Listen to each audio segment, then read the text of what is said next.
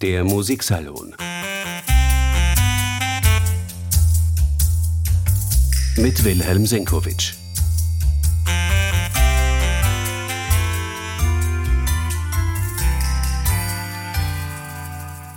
Am 7. Dezember hatte in der Wiener Staatsoper Giacomo Puccinis Turandot Premiere.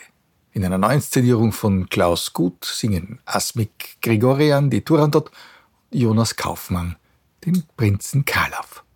Nehmen wir das zum Anlass, akustisch zurückzublenden zur vorletzten Premiere dieser Oper in Wien 1983. Eva Marton war die Turandot, Katia Ricciarelli die Liu und José Carreras sang den unbekannten Prinzen. Am Dirigentenpult der damalige Operndirektor Lorin Marcel. Herzlich willkommen im Musiksalon.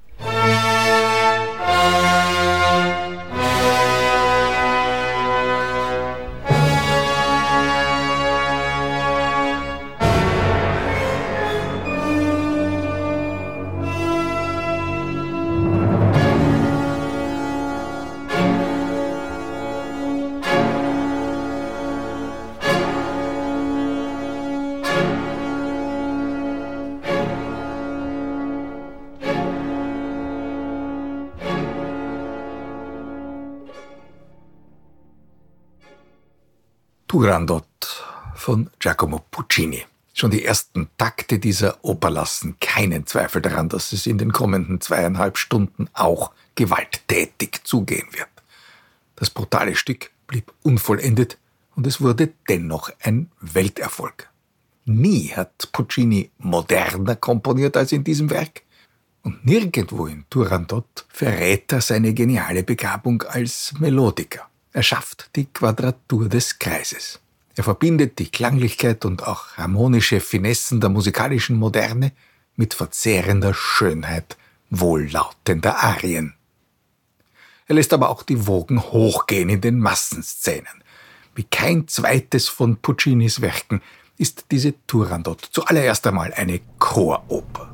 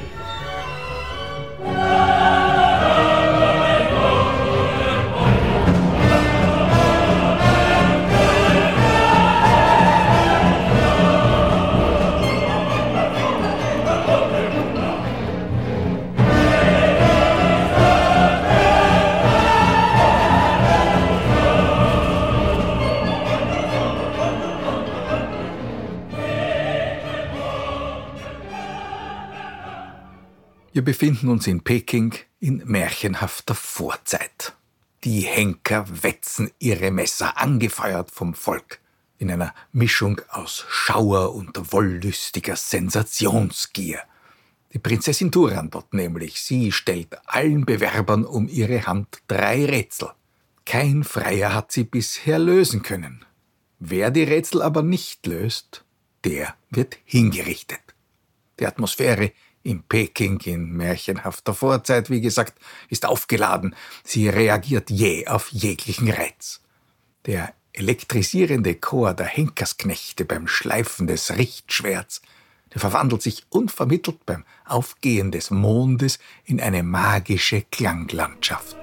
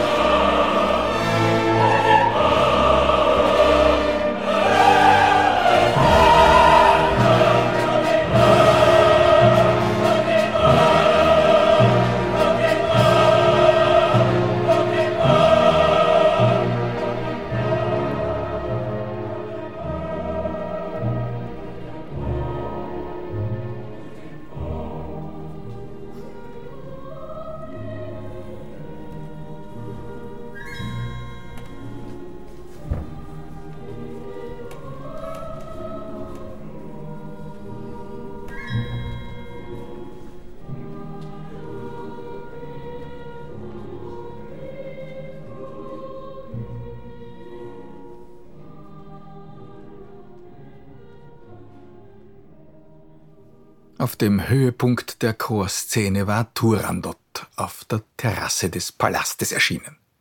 Sie hat mit einer trotzigen Geste ein weiteres Todesurteil bekannt gegeben. Die nächste Hinrichtung folgt also. Der Kinderchor hat unschuldig hinter der Szene das Turandot-Motiv gesungen.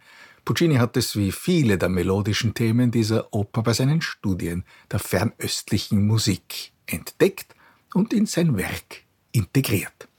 Die Musik stellt, wie schon gesagt, eine erstaunliche Melange aus italienischer Opernmelodie, avantgardistischer Harmonik und Instrumentationskunst und eben fernöstlichen fünftönigen Volksmelodien dar. In dem großen Gewirr auf Pekings Straßen und Plätzen sind wir schon begegnet einem jungen Mädchen, das einen blinden alten Mann führt und einem unbekannten jungen Mann, der in dem alten Mann seinen Vater, Timur, den entthronten König der Tataren, erkennt. Alle drei müssen sie unerkannt bleiben. Der unbekannte Mann, Kalav, ist beim Anblick der schönen, aber eiskalten Prinzessin Turandot wie vom Blitz getroffen. Er beschließt Hals über Kopf, um die Hand Turandots anzuhalten, allen Gefahren zum Trotz. Er will sich den Prüfungen stellen. Nun treten die drei Minister Pink, Pang und Pong auf den Plan und wir erinnern uns daran, Puccinis Oper ist keine typische lyrische Tragödie, sondern eine Mixtur aus lyrischen, dramatischen und komödiantischen Elementen, basierend auf einer Vorlage des italienischen Barockdichters Carlo Gozzi.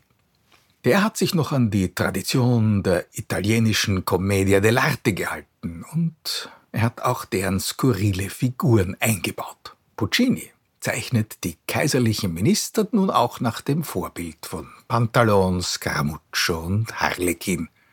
Und er erweist sich als interessierter Beobachter der musikalischen Avantgarde, wie schon gesagt. Er kannte Arnold Schönbergs Pierrot Lunaire, dieses kühne Meisterwerk ebenso wie Igor Strawinskys Ballettmusik Petruschka, deren grell dissonierende Akkordreibungen er auf originelle Weise in seinen unverwechselbaren melodramatischen Stil übernimmt.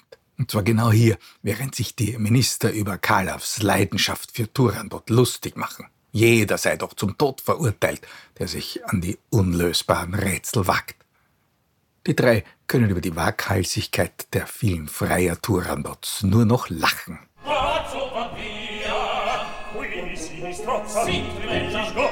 Si spella, Sulcina e scappi tutta Via, si secca e si spudera via esercito prechiva via al tuo paese torna.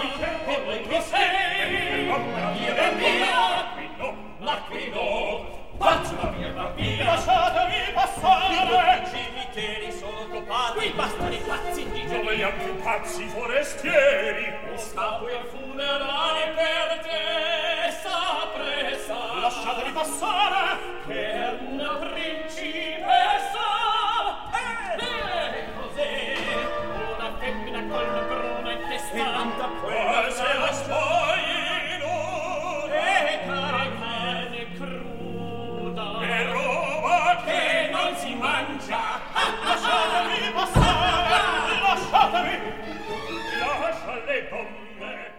Zwischen all den bunten, irritierenden, verstörenden Eindrücken der Szenerie blüht eine doppelte tragische Liebesgeschichte auf. Während sich Kalaf Turandots Rätseln stellen möchte, versucht ihn die Sklavin Liu getreu den Warnungen der Minister umzustimmen. Sie gesteht Kalaf ihre Liebe.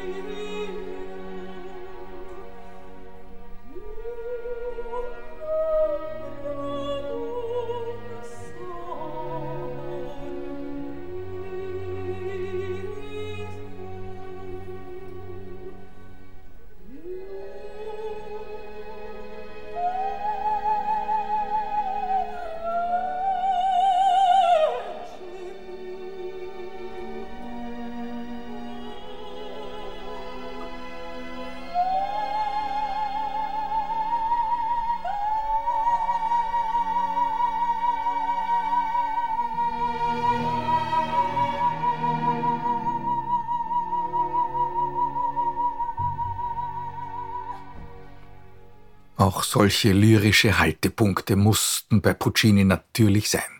Die Sklavin Liu findet sich bei Gozzi nicht in der Vorlage, sie wurde zur Erreichung der rechten Opernbalance ins Libretto eingebaut. Doch auch die wunderbarste Melodie, der rührendste Gesang nützt nichts. Kalaf bleibt fest in seinem Entschluss.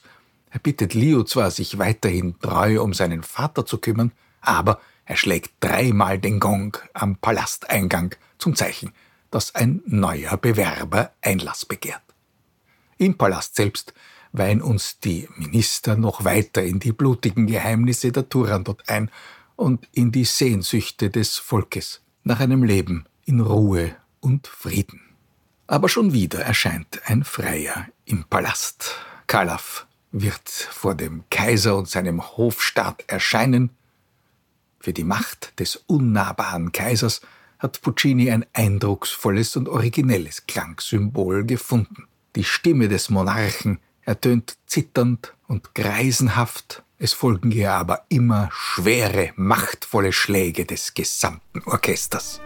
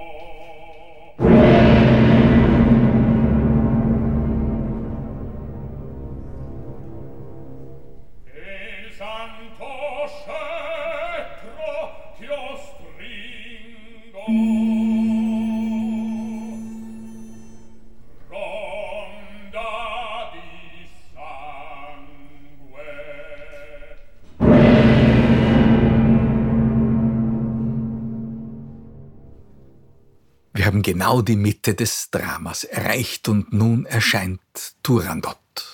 Das erste Mal erhebt die schöne Prinzessin ihre Stimme. Sie erläutert den Grund für ihre Grausamkeit. Es ist Rache für die Prinzessin Lu Ling, eine friedliche Herrscherin vor tausenden von Jahren, die nach dem Sieg der Tartaren entführt und geschändet wurde. Von einem Mann, un uomo come te straniero, das schleudert sie Kalaf entgegen. Ein Mann wie du, Fremder. Drei Rätsel wird sie dem mutigen Brautwerber nun stellen. Es sind drei Rätsel, sagt sie, aber nur ein Tod. Kalaf übernimmt auf dem Höhepunkt ihres Gesangs dann die Führung. Es sind drei Rätsel, antwortet er, und ein Leben.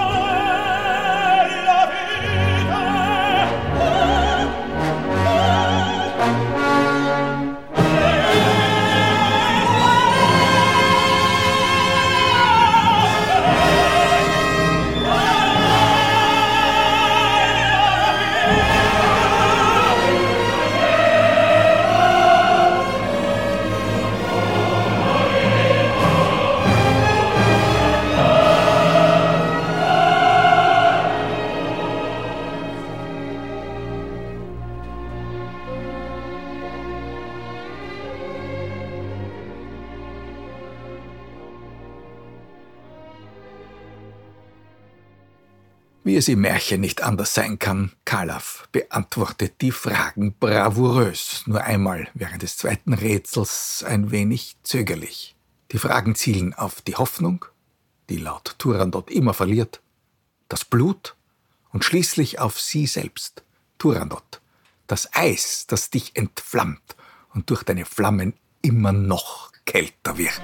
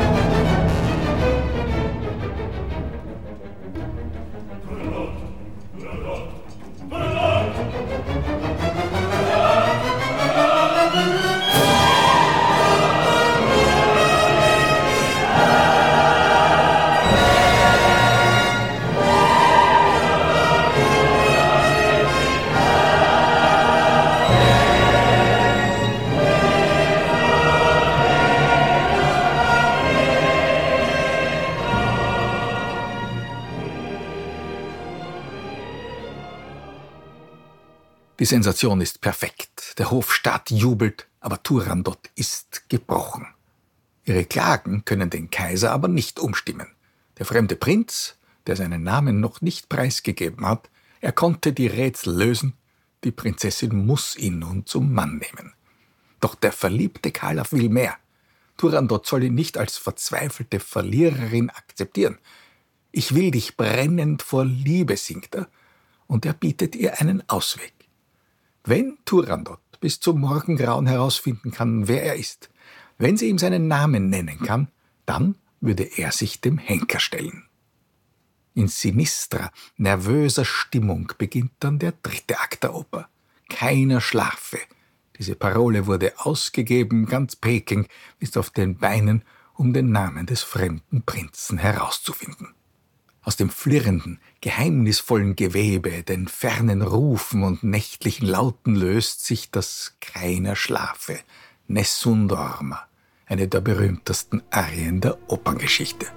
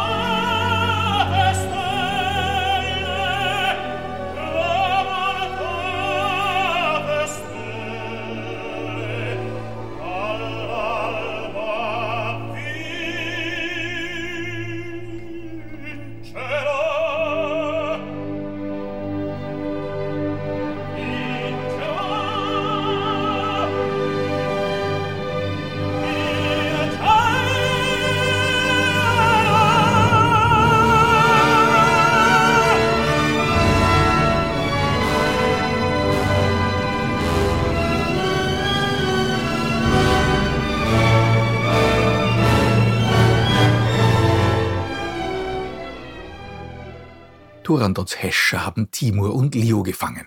Man hat sie mit dem Fremden gesehen, sie müssen also wissen, wer er ist. Die Folterknechte sollen die Wahrheit herauspressen. Liu schützt Timur, indem sie vorgibt, nur sie allein wisse den Namen des Fremden. Aber sie widersteht allen Folterungen. Im Angesicht Turandots bezichtigt sie die Prinzessin der Inhumanität und der Eiseskälte und auf Turandots bange Frage, was ihr denn die unfassbare Stärke verleihe, diesen Qualen zu widerstehen, da antwortet sie die Liebe.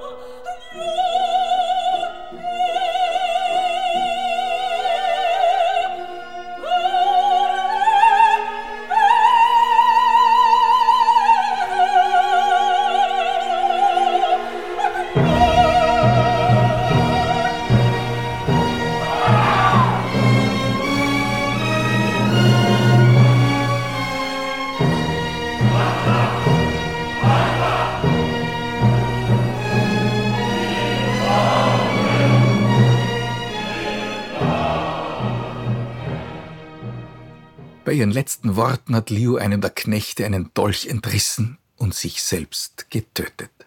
Die zarte Trauermusik für die junge Sklavin ist die letzte Passage der Oper, die Giacomo Puccini vollenden konnte. Anlässlich der Uraufführung in der Meile der Scala am April 1926 legte Arturo Toscanini, der Dirigent, danach seinen Stab aufs Pult und verkündete, hier endet das Werk des Meisters. Toscanini hat genau gewusst, dass der Komponist mit dem Happy End der Oper seine liebe Mühe hatte und mit dem Komponieren einfach nicht weitergekommen war. Puccini, der Meister des Opernrealismus, der soeben berührend den Tod seiner Lieblingsfigur Leo besungen hatte, er fand es unglaubwürdig, dass Kalaf die eiskalte Turandot wirklich erobern könnte. Puccini starb unverrichteter Dinge. In der Folge wurde Turandot aus den Skizzen des Komponisten ergänzt. Franco Alfano hat sich der Aufgabe gestellt, herauszufinden, was Puccini gemeint haben könnte. Und er hat ein immerhin spielbares und, wie sich dann gezeigt hat, auch erfolgreiches Finale rekonstruiert. Er hat sich mit Geschmack und Können aus der Affäre gezogen. Manche Passagen aus dem Schlussduett zwischen Turandot und Kalaf, die waren von Puccini ziemlich genau vorgegeben. Etwa die geheimnisvolle Passage mit Fernchor über die nächtliche Blume.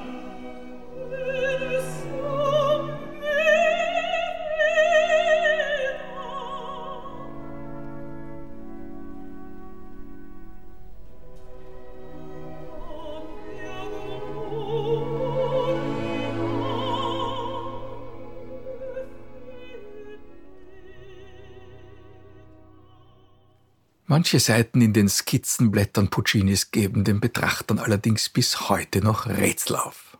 Turandots viertes Rätsel sozusagen, vor allem die schriftliche Anmerkung auf einer der Seiten, wo es dann plötzlich heißt, dann Tristan. Wagners Tristan und Isolde. Puccini kannte die Musik in- und auswendig, er hat Passagen daraus gern auf dem Klavier gespielt. Allerdings, in welcher Form sollte Tristan Einzug halten in seine Turandot? Wir werden es nie erfahren. Dass Puccini, der große Realist unter den Musikdramatikern mit dem Schluss dieser Oper seine liebe Mühe hatte, das versteht sich allzu gut.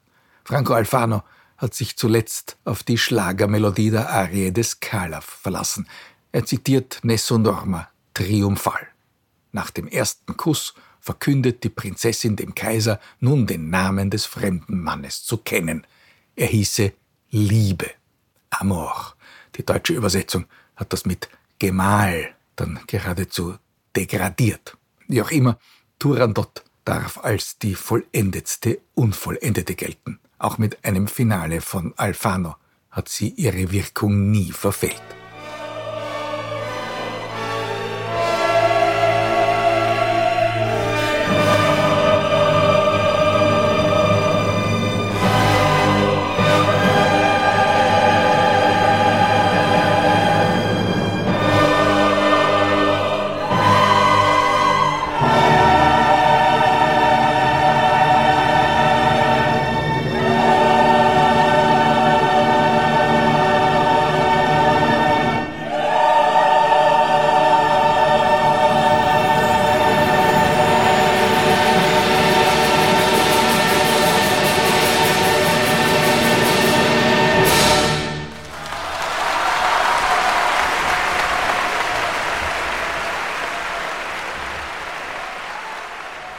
Damit ist unser kleiner Rundgang durch Peking in märchenhafter Vorzeit beendet. Anlass war die Premiere von Puccinis Turandot am 7. Dezember 2023 in der Wiener Staatsoper. Danke fürs Zuhören. Der Musiksalon mit Wilhelm Senkowitsch.